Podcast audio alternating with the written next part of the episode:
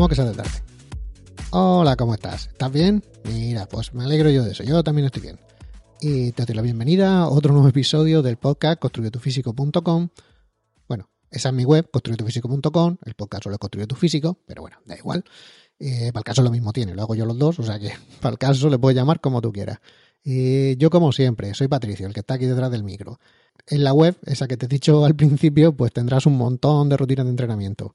Siempre te lo repito, si no encuentras lo que tú quieres ahí, pues construitufísico.com barra contactar y ya está. Me lo dices, me lo escribes, oye, que quiero tal, que necesito esto, necesito lo otro, podrías hablar de esto, podrías hablar de lo otro, o mira, si tienes alguna pregunta, alguna duda, de lo que sea, pues tú me la haces y yo, pues como buenamente pueda, te intentaré responder.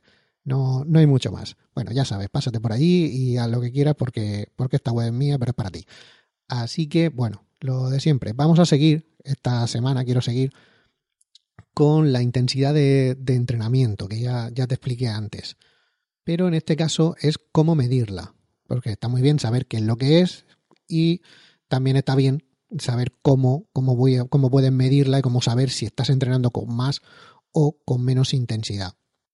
Así que hay varias formas de medir la intensidad del entrenamiento, pero aunque todas son más o menos subjetivas, no hay ninguna así muy, muy objetiva, nada, nada fiable exactamente al 100%, se puede afinar más con una que con otras. Eh, yo voy a decirte ahora mismo tres formas diferentes de controlar la intensidad de tus entrenamientos, ¿no? De saber cómo puedes medirlo. Con esto podrás saber mm, con qué intensidad tienes que entrenar. Y eso hará que tu planificación del entrenamiento pues, sea un poco más acertada que no si lo haces así al, al tuntún o poniendo números porque sí en, un, en una hoja, en un papel, ¿no? Entonces, cuando conoces la intensidad que tienes que entrenar, solo tienes que ajustar los otros parámetros. Mm, ya sabes, ya, ya tienes tu entrenamiento personalizado según tus objetivos. Ya, coges la intensidad y lo demás es, bueno, pues con esto regulamos volumen, regulamos el tempo y tal. Si aún no sabes cómo funciona todo eso, bueno, pues nada más que tienes que seguir escuchando los siguientes capítulos porque poco a poco voy a irte hablando de, de todo, de los, ya te lo dije, de los cinco parámetros. Ahora mismo estamos con la, intensidad porque así queda, queda claro, ¿no? Primero lo que es y después cómo medirla y después ya veremos los demás para poder ajustarlo y que tengas tu entrenamiento personalizado para que te puedas hacer tú el tuyo o entiendas. Cuando veas alguno por ahí entiendas que si te va a valer o no te va a valer para los objetivos que tú tienes. Bueno, una de las formas de medirlo es el tanto por ciento de tu repetición máxima. Esto es la parte más fácil de sacar. Solo tienes que aplicar un tanto por ciento, el que, el que toque la rutina, el que, el que esté marcado, al peso de tu repetición máxima. Y tendrás con qué intensidad y qué peso tienes que entrenar.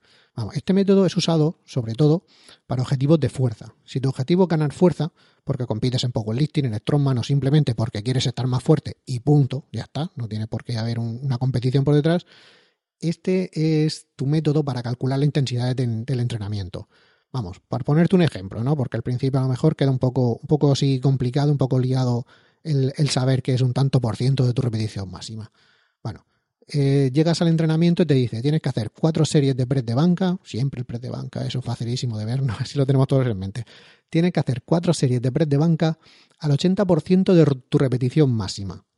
Bueno, pues solo tienes que aplicarle el 80% a los kilos de la repetición máxima que puedas hacer en el press de banca. Eh, esto es que si tú, si tu press de banca máximo, o sea, lo máximo que puedes mover a una sola repetición son, por poner una cifra redonda, 100 kilos, no tiene más. Eso pueden ser más, pueden ser menos, pueden ser los que sea, pero así me, es mucho más fácil de, explicarlo y de, verlo. Si tú llegas en el press de banca, puedes hacer una repetición con 100 kilos. Ese es tu máximo que puedes hacer. Bueno, pues como te han marcado, cuatro repeticiones al 80%, pues a 100 kilos le sacas el 80%, en este caso facilísimo, porque son 80 kilos, ya tienes el peso que tienes que mover en ese ejercicio. Cuatro repeticiones con, en este caso, 80 kilos que en vez de 100 kilos es 50 kilos porque, yo qué sé, porque estás haciendo pre militar con 50 kilos de máxima, pues el 80% en ese caso serían 40 kilos. Ya sabes, cuatro series de 40 kilos de pre militar al 80%. Y ya está. Es facilísimo sacar el, tanto por ciento, facilísimo siempre y cuando conozcas tus máximas, porque si no, mm, te va a ser complicado. Por eso te digo que esto sobre todo es para, para gente que entrena fuerza porque ellos deberían conocer sus máximas, saber dónde están, y de ahí van moviendo los, pesos que tienen, que tienen que mover en cada, en cada uno de los entrenamientos o en cada una de las series, las repeticiones o lo que sea. Otra de las formas sería ajustar el peso a tus repeticiones máximas.